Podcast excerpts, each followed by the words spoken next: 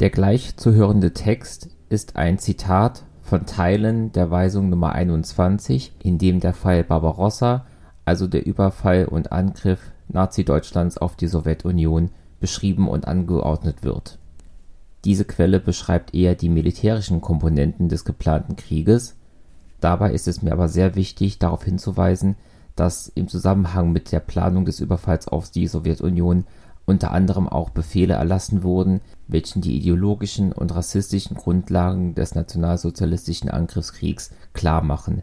Dabei sind vor allem der Erlass über die Ausübung der Kriegsgerichtsbarkeit aus dem Mai 1941 und der Kommissarbefehl aus dem Juni 1941 zu nennen.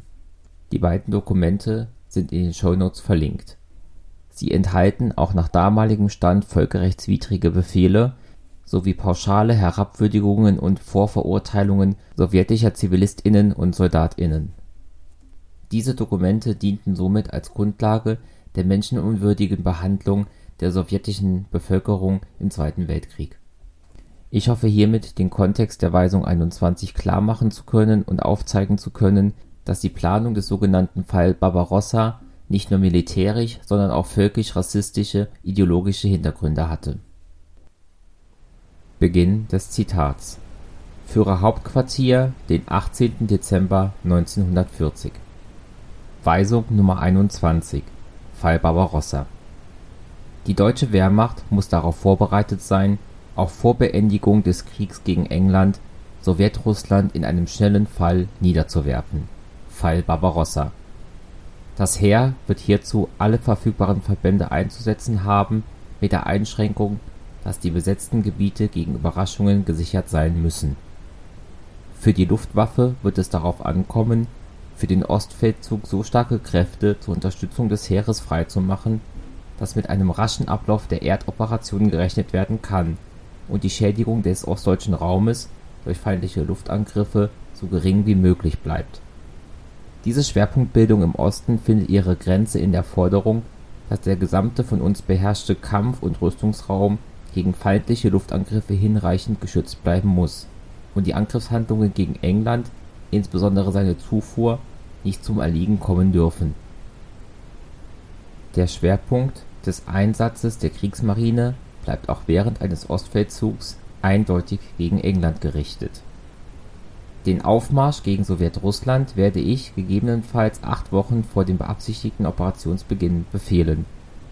Vorbereitungen, die eine längere Anlaufzeit benötigen, sind, soweit noch nicht geschehen, schon jetzt in Angriff zu nehmen und bis zum 15. Mai 1941 abzuschließen. Entscheidender Wert ist jedoch darauf zu legen dass die Absicht eines Angriffes nicht erkennbar wird. Die Vorbereitungen des Oberkommandos sind auf folgender Grundlage zu treffen: Erstens allgemeine Absicht.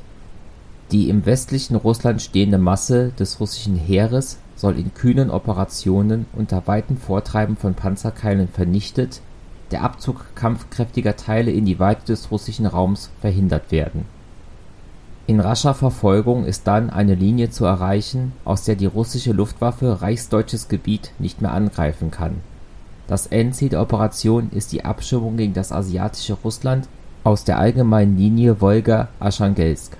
So kann erforderlichenfalls das letzte Russland verbleibende Industriegebiet Amoral durch die Luftwaffe ausgeschaltet werden.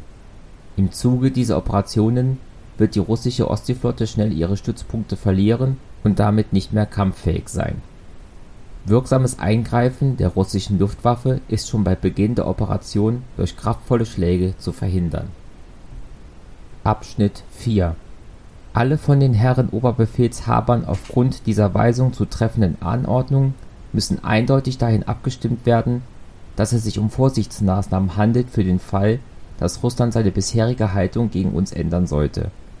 Die Zahl der frühzeitig zu den Vorarbeiten heranziehenden Offizieren ist so klein wie möglich zu halten Weitere Mitarbeiter sind so spät wie möglich und nur in dem für die Tätigkeit jedes Einzelnen erforderlichen Umfangs einzuweisen. Sonst besteht die Gefahr, dass durch ein Bekanntwerden unserer Vorbereitungen, deren Durchführung zeitlich noch gar nicht festliegt, schwerste politische und militärische Nachteile entstehen. Abschnitt 5 Vorträgen der Herren Oberbefehlshaber über ihre weiteren Absichten aufgrund dieser Weisung sehe ich entgegen. Die beabsichtigten Vorbereitungen aller Wehrmachtsteile sind mir, auch in ihrem zeitlichen Ablauf, über das Oberkommando der Wehrmacht zu melden. “– Zitat Thank you.